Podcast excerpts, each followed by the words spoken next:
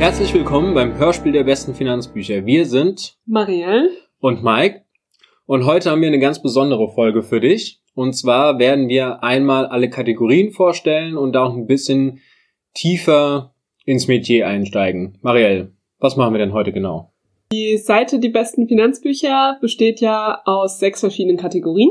Diese Kategorien wollen wir heute einfach mal detaillierter vorstellen, weil wir sie nämlich in den letzten Wochen alle überarbeitet haben. Das heißt, die Rankings sind aktualisiert worden, die Bücher wurden teilweise, es wurden teilweise neue, neue Bücher ergänzt.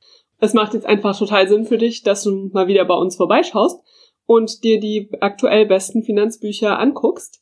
Und bevor du das machst, haben wir gedacht, wir ähm, schauen uns einmal an, welche Kategorien gibt es aktuell, was sind die jeweiligen Top 3 der besten Finanzbücher und welche Bücher können wir ganz persönlich empfehlen. Wie ich gerade schon gesagt habe, haben wir gerade alle Kategorien überarbeitet. Das heißt, überall sind die aktuell besten Finanzbücher zu finden. Und in Zukunft wirst du jede Woche eine der Kategorien aktualisiert bekommen von uns. Das heißt, im, am besten immer mal sonntags vorbeischauen oder auf Facebook schauen. Da werden wir auch jeweiligen Veränderungen publizieren. So kannst du immer sehen, welches Buch ist vielleicht aufgestiegen, welches Buch ist abgestiegen und welche Bücher sind vielleicht ganz neu in der jeweiligen Top 10 der verschiedenen Kategorien. Genau, wir haben sechs Kategorien. Wenn du auf unserer Seite schon weißt, dann wirst du die auch kennen. Wir werden sie gleich auch noch alle mal durchgehen. Das heißt, wenn wir pro Woche eine Kategorie aktualisieren, sind nach sechs Wochen die besten Finanzbücher einmal komplett aktualisiert. Das heißt, wenn du eine Lieblingskategorie hast, für die du dich interessierst, dann wirst du dort alle sechs Wochen die neuesten News in die neueste Top 10 erfahren. Bedeutet auch für dich, du hast immer fünf Wochen Zeit, uns deine Bücher mitzugeben, deine Lieblingsbücher aus einer bestimmten Kategorie, die wir bei der nächsten Aktualisierung unbedingt berücksichtigen sollten. Das heißt nicht, dass sie automatisch reinkommen in die Top 10, weil das natürlich ein kompliziertes Bewertungssystem ist, was wir da dahinter gelegt haben. Aber vielleicht ist dein Buch, Lieblingsbuch ja noch gar nicht auf unserem Radar und wir bewerten es noch gar nicht. Und dementsprechend lohnt es sich auf jeden Fall, uns Bescheid zu geben, wenn dein absolutes Lieblingsbuch noch fehlt.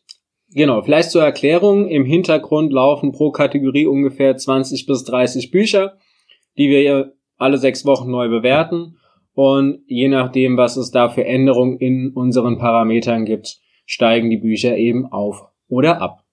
So, dann wollen wir mal beginnen mit unseren Kategorien. Wie gesagt, wir haben sechs Kategorien. Einmal, um sie noch alle zu nennen. Es sind die Kategorien finanzielle Freiheit, Börse, Sparen und Vermögensaufbau, Immobilien, Biografien und Unternehmertum.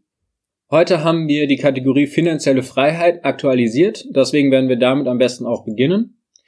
In dieser Kategorie fassen wir alle Bücher zusammen, die sich damit beschäftigen, wie du die finanzielle Freiheit erreichen kannst.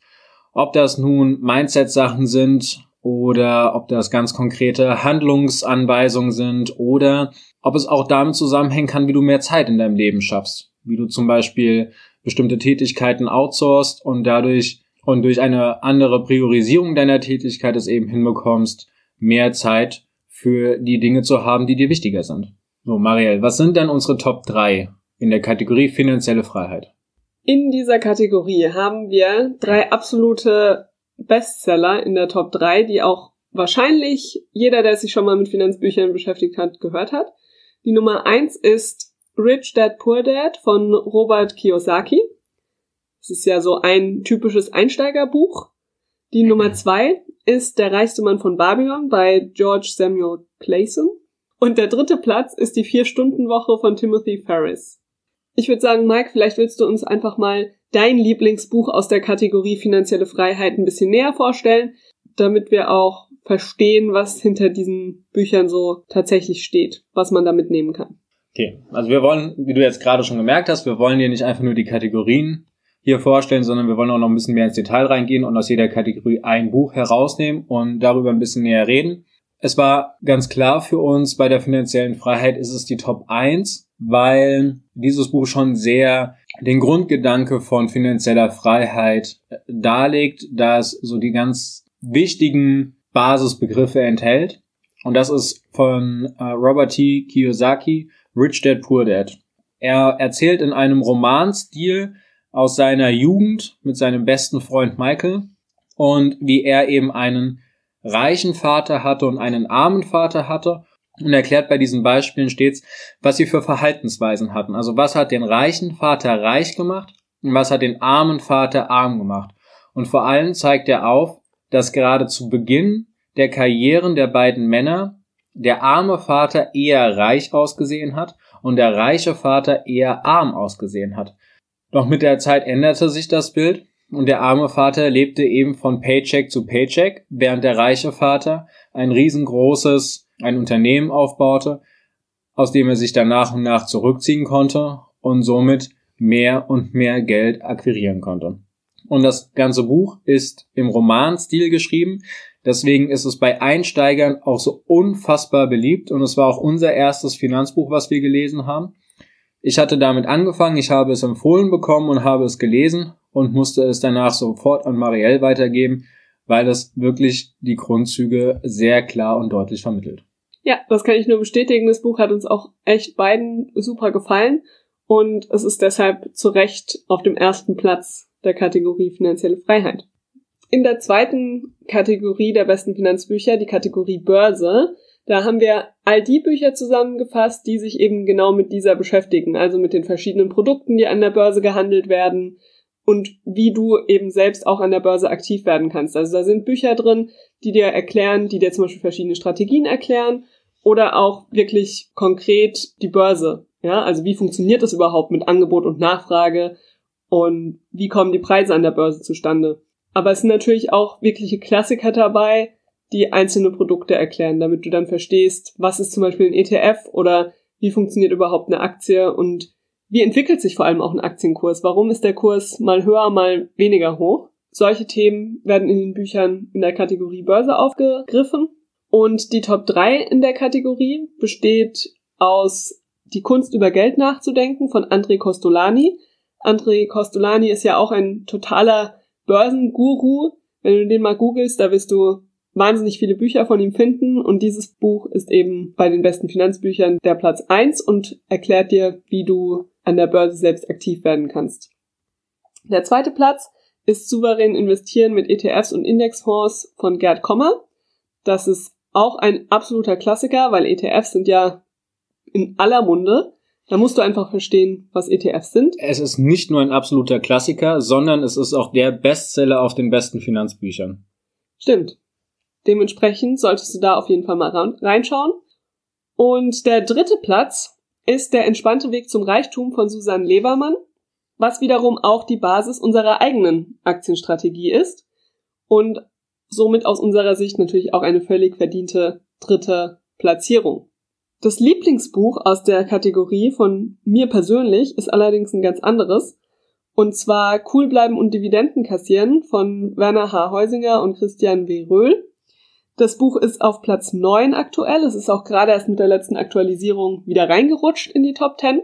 Es ist aus meiner Sicht ein total cooles Buch, um einfach mal eine Idee zu bekommen, was Dividendenaktien sind und was vor allem die Qualität ausmacht von Dividendenaktien, warum sie vielleicht besser sind als andere Aktien und warum es Sinn machen kann, seine Strategie auf Dividenden aufzubauen. Also warum man eben in Dividendenaktien investieren sollte, anstelle von Aktien, die vielleicht keine Dividende zahlen oder eine nur eine sehr geringe oder eine sehr, eine Dividende, die nicht sehr kontinuierlich kommt.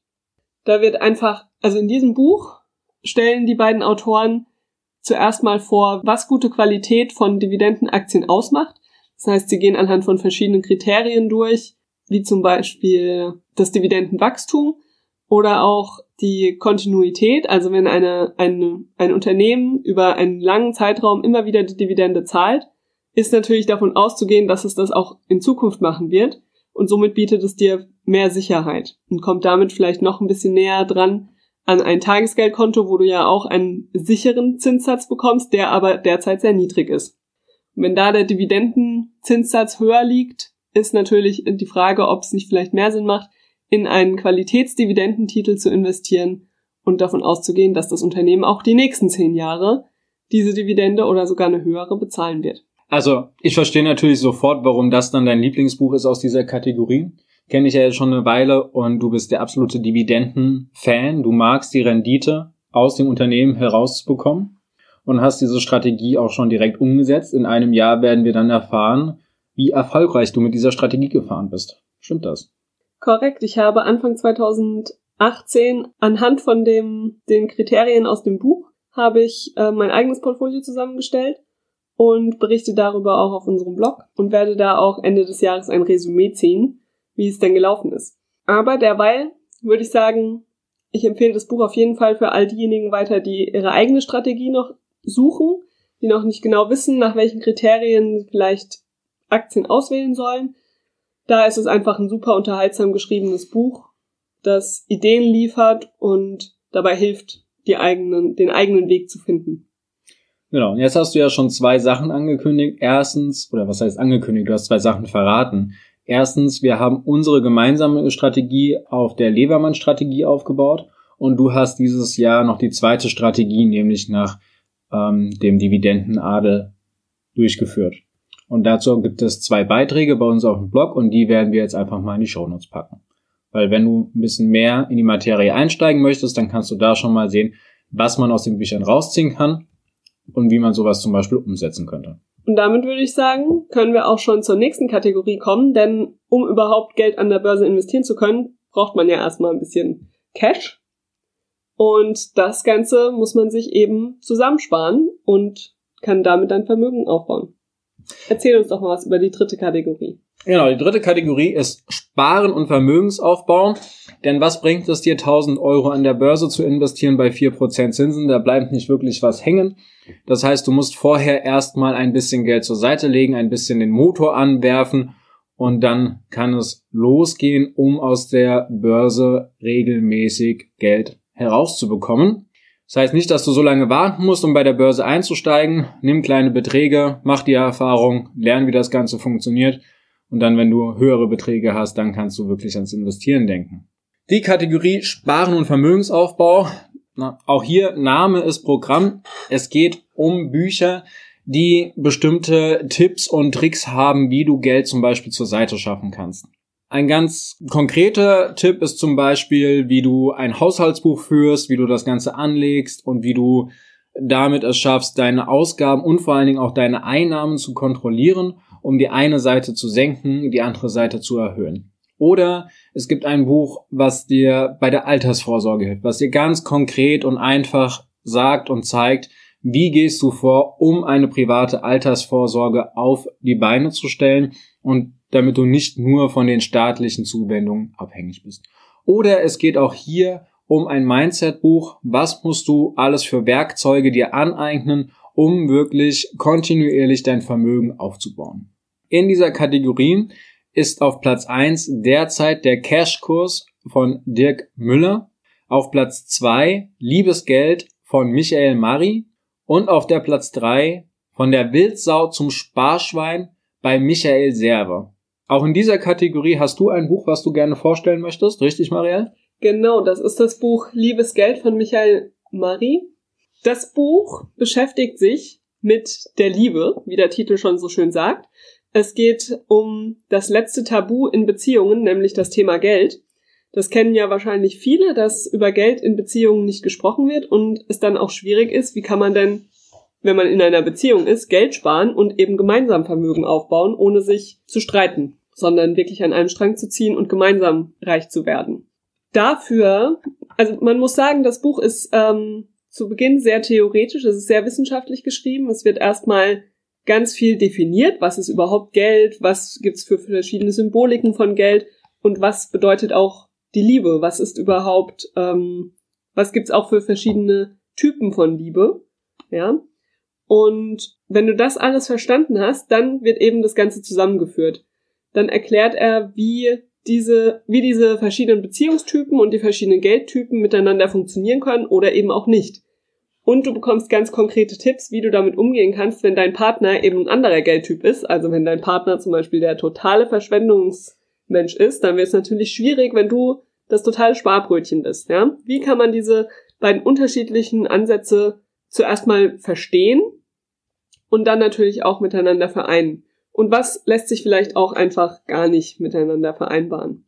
Das ist, worum es in diesem Buch geht und es ist einfach mal was ganz anderes und bietet einen tollen Ausgangspunkt, gerade als Paar, wenn man gemeinsam Vermögen aufbauen will. Dann würde ich empfehlen, beide sollten das Buch mal lesen. Man sollte sich dann darüber Gedanken machen, welcher Typ man selbst ist und sich eben ein bisschen darüber austauschen, was vielleicht die Unterschiede sind und wie man damit in Zukunft umgehen möchte. Wer das Ganze nicht so streng sehen möchte und sich nicht nur einem Typ zuordnen kann, kann man auch mal hergehen und sagen, na ja, wie viele Anteile eines bestimmten Types stecken denn in mir und wie viele Anteile denn des bestimmten Typens in der jeweiligen Partnerschaft. Und dann heißt es, was wir auch immer bei den Beziehungsinvestoren sagen, reden, reden, reden, um sich abzustimmen und Wünsche und Bedürfnisse zu äußern und dann auch bei Sparen und Vermögensaufbau auf einen Nenner zu kommen. Und wenn man dann gemeinsam gespart hat und ein Vermögen erreicht hat, was steht dann bei vielen Paaren als nächstes an? Natürlich die gemeinsame Immobilie. Und also bei manchen steht es auch an, bevor sie gespart haben. Logisch, aber das wollen wir natürlich nicht propagieren und deshalb nee. ähm, empfehlen wir dir an der Stelle auch auf jeden Fall gerne die Bücher aus der nächsten Kategorie, nämlich die Kategorie Immobilien. In dieser Kategorie werden, wie auch der Name schon sagt, all die Bücher zusammengefasst, die sich mit Investitionen in Immobilien beschäftigen, aber auch mit Themen, wie du dann, wenn du eine Immobilie gekauft hast, damit umzugehen hast. Also wie, was muss man bei der Vermietung beachten, was vielleicht auch beim Wiederverkauf und wie kannst du auch dafür sorgen, dass deine Immobilie mehr wert wird, dass der Wert steigt und du dich nicht einfach nur auf das Marktgefüge verlassen musst, ja, sondern dass du da wieder das Ganze auch ein bisschen selbst beeinflussen kannst. So, in der Top 3 auf Platz 1 und auf Platz 2 ist Alexander Goldwein vertreten. Dem ersten Platz mit Geld verdienen mit Wohnimmobilien und auf dem zweiten Platz für Vermietung und Mieterhöhung. So, wie du schon siehst, der zweite Platz geht eher danach, wenn du die Wohnung schon besitzt und sie gekauft hast. Der erste Platz setzt davor ein. Auf dem dritten Platz befindet sich das Buch Erfolg mit Wohnimmobilien bei Thomas Knedel. Du siehst schon in der Kategorie, es geht alles so ein bisschen um dieselbe Thematik und deshalb habe ich auch eines meiner Lieblingsbücher aus dieser Kategorie rausgeholt, nämlich das Einmaleins des Immobilienmillionärs von Dr. Florian Roski. Dieses befindet sich momentan auf Platz 4, ist bei der letzten Aktualisierung sogar einen Platz nach oben geklettert. Wir sind schon gespannt, was beim nächsten Mal passieren wird. Das Buch gefällt mir deshalb, weil es sehr praxisnah ist. Das Buch braucht keinen großen Schnickschnack. Es wird nicht lange um den heißen Brei herumgeredet und du bekommst ganz klare Rechnungen und Kalkulationen vorgestellt. Dr. Florian Roski geht anhand von Beispielen das gesamte Buch durch und du kannst dir daraus deine eigenen Excel-Tabellen bauen oder du kannst auf seine Seite gehen und dort die entsprechenden Tabellen runterladen. Wir haben es mittlerweile sogar so gemacht, dass wenn wir selbst auf Suche sind und bei den gängigen Internetportalen die Immobilien anschauen, wir geben die Parameter in diese Excel-Datei ein. Dann schauen wir, macht es überhaupt Sinn von der Rendite, die wir dort erwarten können, oder sind wir hier schon viel zu weit weg? Also müssten wir meinetwegen den Kaufpreis bereits auf 30 Prozent reduzieren. Oder sagt man, naja, man ist hier in der Range drin, die ist verhandelbar, da haben wir gute Chancen. Und damit entscheiden wir schon vorab, ob wir überhaupt den Kontakt aufnehmen oder nicht. Und das ist eine riesen Zeitersparnis und es macht auch den, den Immobilienkauf etwas neutraler. Also man hat ganz klare Parameter, nach denen wird abgehandelt und dann ist das Investment sinnvoll oder, Oder eben, eben auch nicht. Genau. Also sehr zu empfehlen, das Einmaleins des Immobilienmillionärs. Sehr praktisch, sehr realitätsnah. So, was ist denn unsere nächste Kategorie?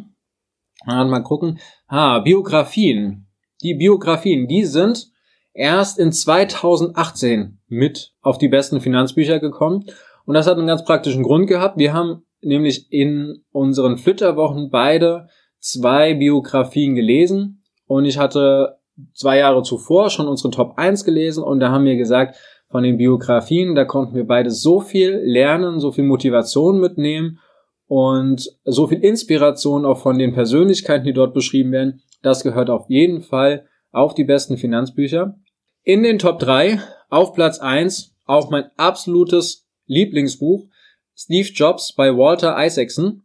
Wirklich grandios, wer Apple faszinierend findet, wer Steve Jobs faszinierend findet, ist ein Must-Read. Vielleicht auch diejenigen, die Apple nicht faszinierend finden, weil wir müssen ja mal ganz ehrlich sein, du bist eigentlich überhaupt gar kein Apple-Fan. Nee, ich hasse Apple. Bist aber ein totaler Fan dieser Biografie. Ja, das stimmt. Also ich bin wirklich anti-Apple, ich mag es überhaupt nicht. Nachdem ich die Biografie gelesen habe, habe ich kurz gezögert, ob ich mir doch ein Apple-Produkt kaufen sollte. Habe dann aber wieder den Verstand eingeschaltet. Die Biografie ist dennoch absolut faszinierend und Steve Jobs ist eine schillernde Persönlichkeit. Ja, Platz zwei hat Marielle total in den Bann gezogen, nämlich Elon Musk bei Ashley Vance. Und unser Platz drei ist etwas Außergewöhnliches. Es ist nämlich ein Comic von Don Rosa. Und zwar hat er die Biografie von Onkel Dagobert zusammengeschrieben. Über sein Leben und seine Milliarden. Wie aus der armen Ente die reichste Ente der Welt wurde. Ja, und da das eben auch mal was ganz anderes ist, haben wir uns gedacht, dass wir das auf jeden Fall vorstellen müssen, denn wen kennt ihr schon seit der Kindheit, der absolut reich ist? Natürlich Onkel Dagobert. Und äh, dementsprechend hat er von dir auch das Bild eines reichen Menschen mitgeprägt. Die Biografie von Onkel Dagobert beginnt in Schottland, wo Dagobert von seinem Vater das verlorene Familienschloss gezeigt bekommt. Und er beschließt dann, er will das zurückkaufen. Er will das auf jeden Fall wieder zurück in den Familienbesitz bringen und möchte dafür nach Amerika gehen, um dort reich zu werden. Die Biografie beschäftigt sich dann damit, mit seinem Weg durch Amerika, was er da alles für Abenteuer erlebt, die natürlich auch nicht alle konkret was mit Geld zu tun haben, aber eben seine Persönlichkeit sehr prägen. Über den Besitz einer Kupfermine kommt er dann in den Reichtum von 10.000 Dollar, was zu dem Zeitpunkt natürlich schon extrem viel Geld war. Und damit möchte er dann die Duckenburg eben wieder retten.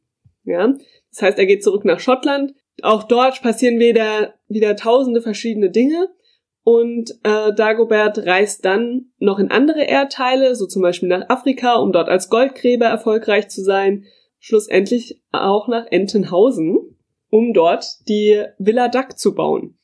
Und die kennt ja wahrscheinlich jeder mit dem berühmten Goldspeicher oder Geldspeicher. Auch dazu gibt es in der Biografie dann so ein paar Geschichten, natürlich auch mit den anderen beliebten Figuren aus der Comicreihe Donald Duck und auch die Panzerknacker sind mit dabei. Wenn es ums Geld geht, ist natürlich klar, dass auch die Ganoven mit von der Partie sind. Also du merkst schon, das Buch ist mal was anderes. Es ist natürlich keine Biografie im klassischen Sinne. Man kann dennoch sehr viel davon lernen, weil es einfach eine wunderbare Persönlichkeitsbeschreibung ist und viele Klischees beinhaltet, die so von reichen Menschen vorliegen und die eben behandelt und auch ein bisschen auf eine unterhaltsame Art und Weise beleuchtet.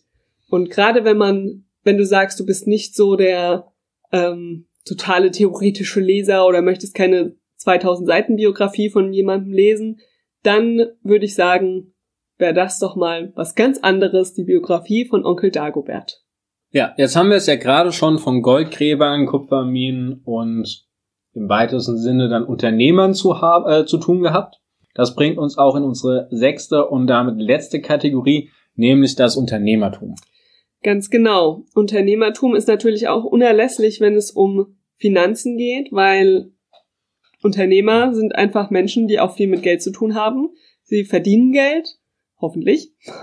Vor, allen, Dingen, vor allen Dingen ist Unternehmertum unerlässlich, wenn es um Reichtum geht. Korrekt. Und damit beschäftigt sich, beschäftigen sich letztendlich auch die Bücher in der Kategorie Unternehmertum. Also es geht es sind ganz viele Bücher dabei, die dir, die dir Einblicke geben darein, wie andere Leute ihr Geschäftskonzept aufgebaut haben und was du davon für dich mitnehmen könntest. Es gibt aber auch wirklich so ganz konkrete Anweisungsbücher, wie zum Beispiel das Business Model Generation Buch, wo du, was mehr ein Arbeitsbuch ist, das du benutzen kannst, wenn du dein eigenes Unternehmen gründen möchtest, aber eben auch einige Bücher, die sich mehr mit ähm, dem Mindset hinter dem, hinter dem Unternehmertum beschäftigen. Also wie musst du vielleicht als Unternehmer anders denken als als Angestellter? Und die Top 3 in dieser Kategorie sieht wie folgt aus. Auf dem ersten Platz liegt Kopfschlägt Kapital von Günther Faltin, was auch eines der ersten Bücher war, die du gelesen hast und weswegen du total Lust bekommen hast, dein eigenes Unternehmen zu gründen. Ja, vielleicht darf ich da kurz einhaken. Günther Faltin schafft es nämlich, die Angst vor dem Gründen zu nehmen. Er sagt, man kann heutzutage alles outsourcen, man muss nicht alles alleine aufbauen, man kriegt das hin und jeder kann gründen und er hat das eben vorgemacht mit seiner T-Kampagne. Kann man auch einfach googeln, T-Kampagne, schau es dir mal an, wirklich spannendes Konzept. So, weiter geht's. Weiter geht's mit dem zweiten Platz der Kategorie Unternehmertum. Das ist die Kunst des Feuermachens von Lutz Langhoff. Geht es, das ist so mehr ein Buch mit, ähm, wo es um Mindset geht. Also darum, wie kannst du unternehmerisch denken und da eben tatkräftig handeln, damit du dein eigenes Unternehmen zum Erfolg bringen kannst. Und der Platz drei in der Kategorie Unternehmertum ist Und was machst du so? von Ali Maloti. Das ist ein ganz neues Buch in der Kategorie Unternehmertum, ist erst mit dem letzten Update reingerutscht und dann direkt in die Top 3. Da geht es um einen Menschen, oder es ist von einem Menschen geschrieben, der selbst schon, ich glaube, über 80 Jobs ausprobiert hat, in Form von Praktika oder kleinen Schnuppertagen oder auch wirklich als eigenen Job und eben dann darüber berichtet. Und inzwischen hat er dazu auch einen ganzen YouTube-Kanal und eine Webseite, wo eben all diese Berufe vorgestellt werden, damit junge Menschen und auch ältere Menschen, je nachdem, eben einen Einblick bekommen können in die verschiedenen Berufe, um den perfekten eigenen Job oder das eigene Unternehmensmetier zu finden. Es ist auch mal wieder ein Buch, was keine Ausreden zulässt. So, er ist als Flüchtling in einer Flüchtlingsunterkunft, ähm, ich glaube Schweiz oder Österreich untergebracht worden, ist dann, hat dann die Schule abgebrochen und hat eben zahlreiche Jobs ausprobiert und jetzt steht er da als erfolgreicher Unternehmer und die Seite ist richtig cool, die er aufgebaut hat. Mir die neulich mal angeschaut. Ja, die sollten wir vielleicht auch verlinken. Ja. Gut. Dann ist es aber so, dass nicht ein Buch aus der Top 3, sondern der zehnte Platz dein Lieblingsbuch in der Kategorie Unternehmertum ist. Erzähl doch mal. Ja, und zwar das Vier-Stunden-Startup von Felix Plötz. Warum? Eigentlich ganz einfach. Mittlerweile habe ich es zwei oder dreimal als Hörbuch durchgearbeitet. Was mir hier gefällt, Felix Plötz arbeitet sehr, sehr praktisch und realitätsnah. Das sind wirklich die besten Bücher. Er fängt an mit zahlreichen Beispielen aus der Realität, zum Beispiel wie die Fernbusse nach Deutschland kommen, welche drei Studenten dafür gesorgt haben, dass das Personenbeförderungsgesetz an dieser Stelle außer Kraft gesetzt wird und was danach passiert ist, wie ganz normale Menschen, die einem 40-Stunden-Job nachgehen, nebenher anfangen zu gründen mit ihrem 4-Stunden-Startup und dieses dann nach ihren Bedürfnissen aufbauen und ausbauen. Vier Stunden hört sich jetzt wenig an, er begrenzt das aber nicht auf ein Pro. Er sagt nicht vier Stunden pro Tag, vier Stunden pro Woche, vier Stunden pro Monat. Da sagt Felix Plötz ganz klar, das muss jeder für sich entscheiden, wie viel Zeit er da rein investieren möchte. Nach den Beispielen geht er in die Umsetzung, in die Praxis. Er gibt ganz klare Tipps, Tools und Tricks, wie du bestimmte Hürden beim Gründen überwinden kannst und wie du erste Erfolge erzielst und was dafür nötig ist. Deswegen gefällt mir das Buch ganz gut, weil ich daraus nämlich einfach einige Tools für uns selbst herausgezogen habe, die jetzt in der Anwendung sind und man damit wirklich schön arbeiten kann. Und es gerade durch diesen Anfang, durch diese kleinen Biografien, die er einbaut, auch noch so einen Motivationscharakter hat. Daher auf jeden Fall ein erwähnenswertes Buch aus der Kategorie Unternehmertum. Und damit sind wir auch durch durch unsere sechs Kategorien.